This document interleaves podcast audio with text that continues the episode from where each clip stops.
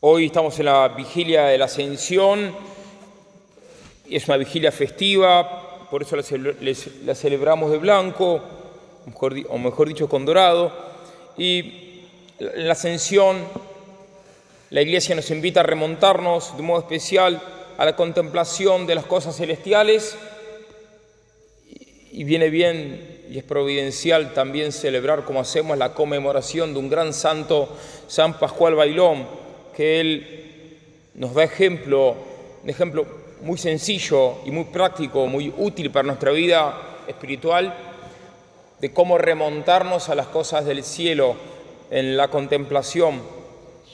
Él era campesino, guardaba el ganado en calidad de ayudante del mayoral y después siguió eh, trabajando en el campo cuando se hizo fraile franciscano, hermano lego franciscano. Y él, cuando era laico y guardaba el ganado, procuraba tener su mente siempre fija en Dios. Y cuando veía que la tierra era fecunda, cuando daba fruto el campo, él atribuía siempre la fecundidad de la tierra a la inefable bondad de Dios, de quien todo depende. Y estaba más, mucho más atento a la causa primera, esto es a Dios, que a las, que a las causas segundas. En una palabra, en todas las cosas miraba con los ojos de la fe al Creador y conservador de las mismas cosas. Y lo que para otros era motivo de distracción, de distracción de olvidarse de Dios, de distraerse en la oración, para San Pascual Bailón no, para San Pascual Bailón no era motivo de disipación, sino un estímulo para tener el espíritu más recogido y unido con el Señor. Por eso es que él no hacía ningún caso de los bienes de este mundo, aspirando solo y con todo su afecto a los bienes del cielo. Y por eso cuando su, amo le ofreció darle todos sus bienes y nombrarlo heredero de toda su gran fortuna, él lo rechazó. Su vida fue una vida heroica, de extrema humildad, extrema penitencia, extrema pobreza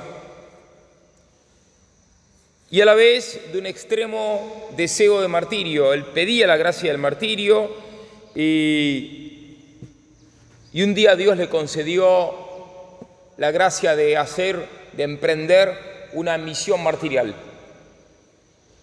No murió mártir, pero emprendió una misión martirial. Resultaba que era la época de, de una explosión de la herejía de los hugonotes y el superior general de, los, de su congregación vivía en Francia, pero él estaba en España, por ende para llegar a Francia había que atravesar lugares llenos de hugonotes. Y el superior provincial de Valencia necesitaba mandar una carta urgente al eh, superior general. Y según cuenta el geógrafo que yo leí, no habían, eh, no se encontraban religiosos dispuestos a hacer esa misión martirial, a ir a llevar esa carta. Hasta que le preguntan a San Pascual Bailón y él feliz inmediatamente dijo que sí, ansioso de martirio, con la gran esperanza de que le iba a tocar morir mártir, fue con la carta, no llevó dinero, no llevó comida, no, llevó ni siquiera calzado, ni siquiera llevó abrigo, inmediatamente con la carta. Completamente abandonaron la providencia porque era, Dios le inspiraba salir sin, sin nada y siguiendo literalmente Lucas 10. Y así que bueno, fue una misión magnífica que hay que estudiarla porque es fascinante eh, lo apalearon, eh, le tiraron piedras, eh, le quedó una herida toda la vida por, el apaleamiento.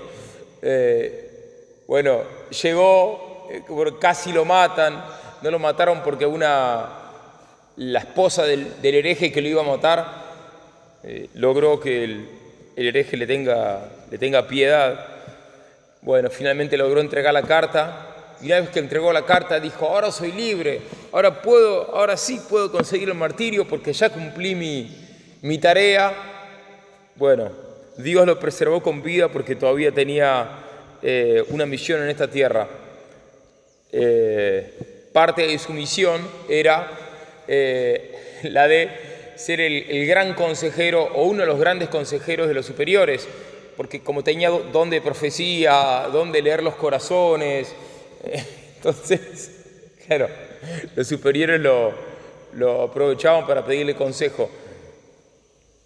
Vamos a pedirle a, San Pascual Bailón la gracia eh, de que, nos alcance Dios, la gracia de podernos, de podernos remontar fácilmente, habitualmente, de las cosas de esta tierra, de las criaturas, al Creador.